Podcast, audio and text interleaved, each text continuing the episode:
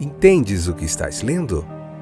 O podcast que te leva através das páginas da Bíblia, livro por livro, capítulo por capítulo. Uma exposição bíblica emocionante. Aperte os cintos e embarque comigo nesta viagem.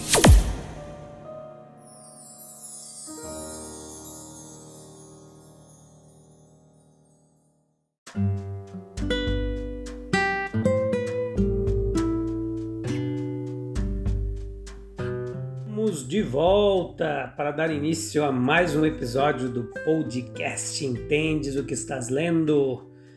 Hoje, episódio número 202, ainda estamos em Êxodo 14, a parte 3, ainda falta mais um episódio para nós encerrarmos esse capítulo 14. Ficou bem grande aqui, bastante cansado hoje, mas vamos lá, terceira temporada continua.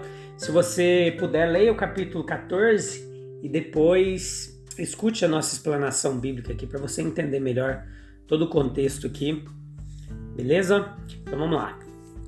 É, tudo bem com vocês? Espero que esteja tudo bem. Espero que vocês possam continuar aí com a gente até o final, aprendendo mais da palavra de Deus, divulgando, compartilhando e participando desse lindo projeto de explanação, de exposição bíblica.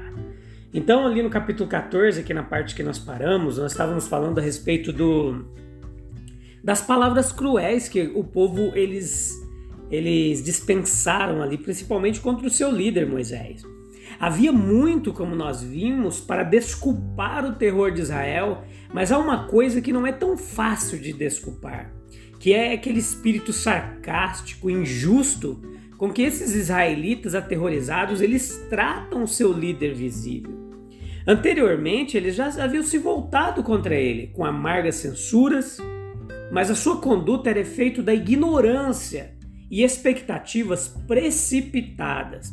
E sua linguagem, por mais forte que fosse que houvesse sido, era simplesmente a linguagem da reprovação. Mas agora, para reprovar, eles acrescentam sarcasmo. Eles falam de modo a colocar Moisés em uma posição ridícula e dolorosa. Pode haver muita dor infligida onde nenhuma sensação de dor é expressada, principalmente quando essa dor é interna, emocional.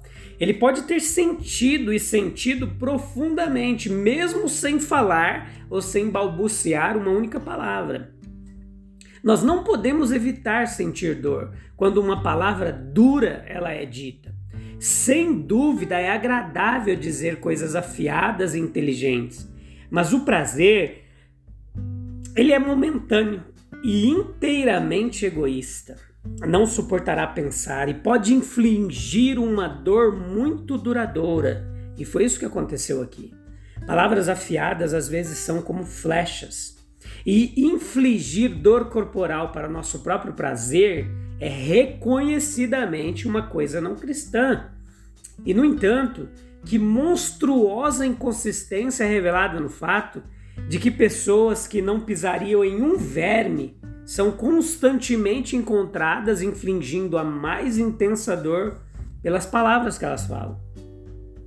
Derrube um homem e você pode fazer menos mal a ele do que pelas poucas palavras que passam leve, fácil e agradavelmente entre os seus lábios. Menos dano é casado por um punho na face, muitas vezes, do que uma língua afiada.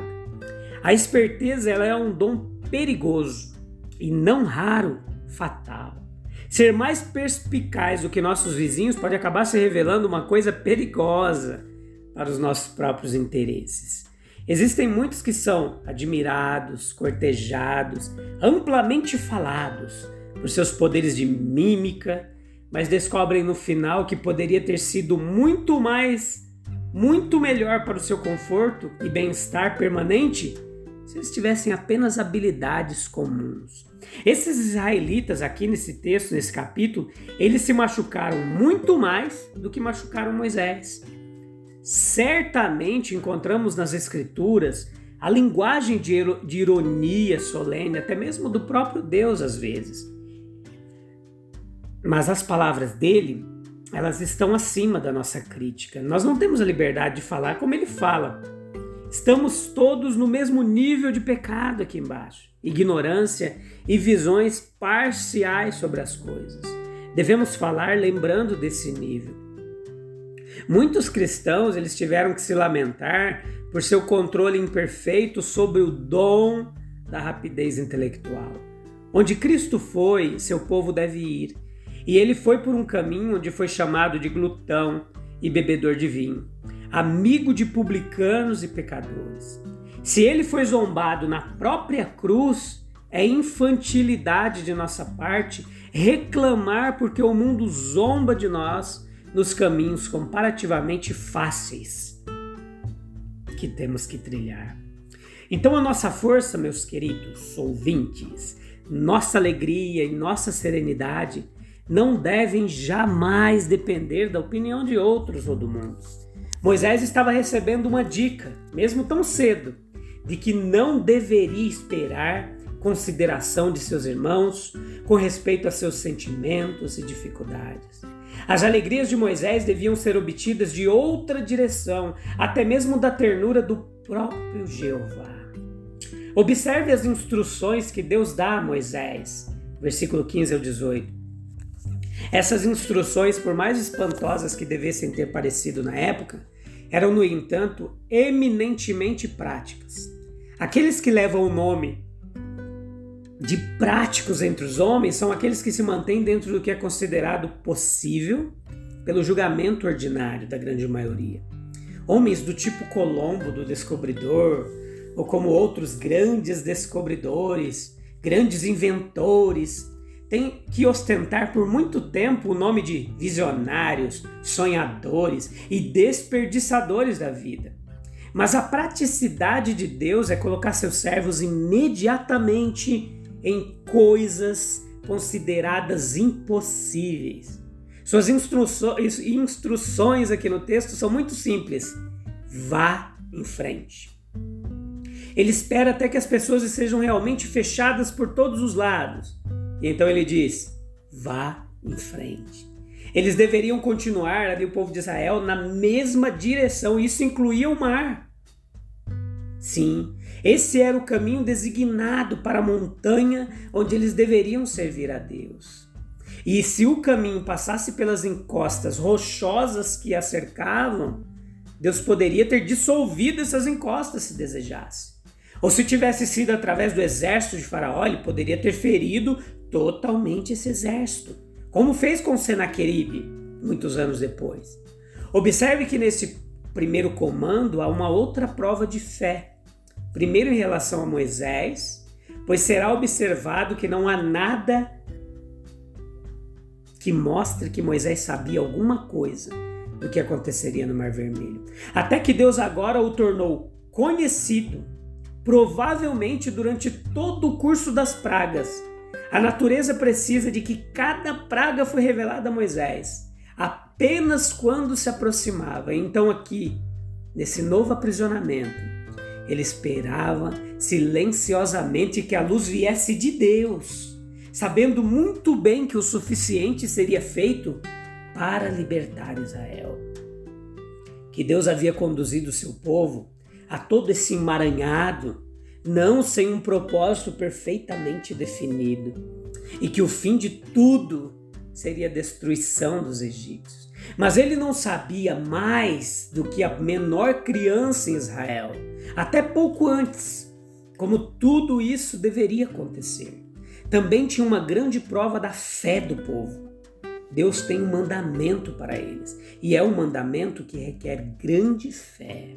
Vimos os israelitas compartilhando a princípio o sofrimento das pragas egípcias. Depois de um tempo, o distrito em que reside ele fica isento das pragas, e então quando os primogênitos são feridos, os israelitas, por sua obediência às instruções de Jeová, escapam do golpe. Então, agora finalmente a sua fuga deve ser completada, obedecendo novamente às instruções de Jeová e igualmente na obediência de uma fé pura. Mas marque o avanço e o desenvolvimento mais importante da fé, que é ilustrado aqui dois estados de espírito bem diferentes, eles são trazidos ao matar o cordeiro pascal com fé e indo em direção e através do Mar Vermelho com fé. Matar o cordeiro pascal é fazer uma coisa pela qual nenhuma razão é dada, a não ser uma ordem divina. Mas é uma coisa que claramente pode ser feita. Não envolve nenhum perigo, não há nenhuma aparência de impossibilidade nisso. A única tentação é pensar que é inútil, uma forma supérflua e sem razão. Por outro lado, é perfeitamente claro que a passagem pelo Mar Vermelho proporcionará fuga a questão é: essa passagem pode ser obtida e aí reside a tentação. Voltando lá atrás, ao matar o cordeiro da Páscoa, os israelitas tiveram que humilhar seus intelectos diante da sabedoria divina. Agora, ao avançar para o Mar Vermelho, eles tiveram que mostrar a máxima confiança no poder divino. Devemos acreditar firmemente que todos os mandamentos de Deus são úteis e necessários. Devemos também acreditar firmemente que tudo que é adequado para ele fazer, ele certamente pode fazer. Esse é um assunto que merece consideração. Que Jeová tenha dado tal ordem, vendo o estado de incredulidade e carnalidade em que os israelitas evidentemente se encontravam. Eles não tinham falado como homens prontos para um milagre tão terrível. Mas podemos ver certas coisas que tornaram a obediência mais fácil. Por um lado, Deus os havia fechado para isso. Se eles tivessem sido levados para o Mar Vermelho, sem Faraó atrás, sem montanhas próximas, eles poderiam ter se rebelado. Mas as circunstâncias, elas emprestaram uma forte ajuda compulsiva, meus irmãos, meus queridos, meus amigos. Então, Perceba comigo que nós não sabemos o que podemos fazer, que triunfos de fé nós podemos alcançar até que Deus nos feche para eles. Então havia algo também na visão da vara. Deus ordenou a Moisés que exibisse algo que já havia sido associado a atos maravilhosos. Assim vemos Deus deixando claro para Israel a saída de seu perigo. E até agora tudo está definido. Mas dito isso, o definido imediatamente se transforma no indefinido.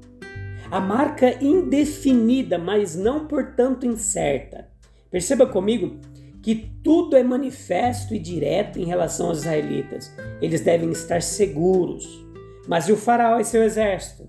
Lembramos-nos da pergunta de Pedro a Jesus a respeito de João: Senhor, o que esse homem deve fazer? Assim Moisés pode ter questionado a Jeová: Senhor, o que acontecerá com Faraó? Algo sobre esse assunto.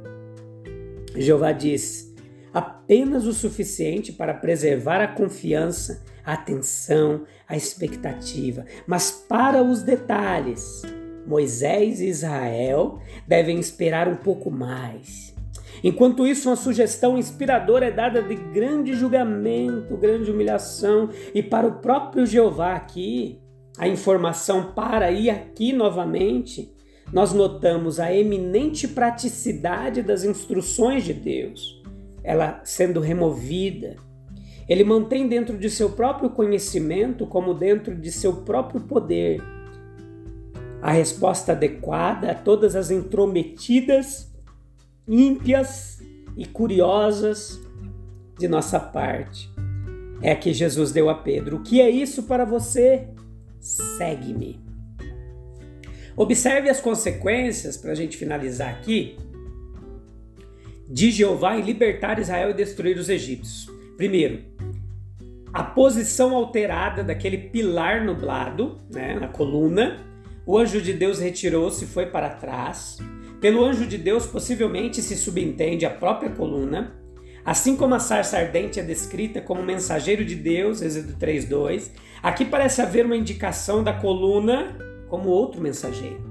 Apenas neste momento, não era desejado para fins de orientação, na verdade, não teria sido suficiente para esses propósitos. O próprio Jeová ele achou necessário intervir e significar por palavras inconfundíveis o caminho que ele queria que o povo seguisse. A coluna nublada era suficiente para orientação apenas enquanto os israelitas estivessem em caminhos abertos e comuns. Mas onde não poderia ser usado para orientação, pode ser usado para defesa. Os mensageiros de Deus, eles podem facilmente mudar seu uso. A nuvem mudando de lugar, ela atrapalhou o Egito e ajudou Israel. Tampouco ajudou Israel somente dessa maneira. A benção era tanto positiva quanto negativa. Perceba que certamente essa era uma nuvem maravilhosa, pois continha tanto escuridão como luz. Assim ela serviu a um duplo propósito. Ela escondia Israel dos olhos egípcios, provando ser a melhor das fortificações, mas ao mesmo tempo ela brilhava sobre os israelitas e lhes dava benefícios do dia com as imunidades da noite. Podiam pôr tudo em perfeita ordem para a marcha de modo a aproveitá-la no momento em que o caminho através do mar estivesse pronto. Então, imagine aquela luz milagrosa brilhando naquele caminho milagroso, mesmo de ponta a ponta, assim como a luz brilhando em uma rua, e como se estivesse é, apontando Israel adiante, mesmo atrás deles. E assim nós somos levados a pensar de todo o duplo aspecto da obra de Jesus.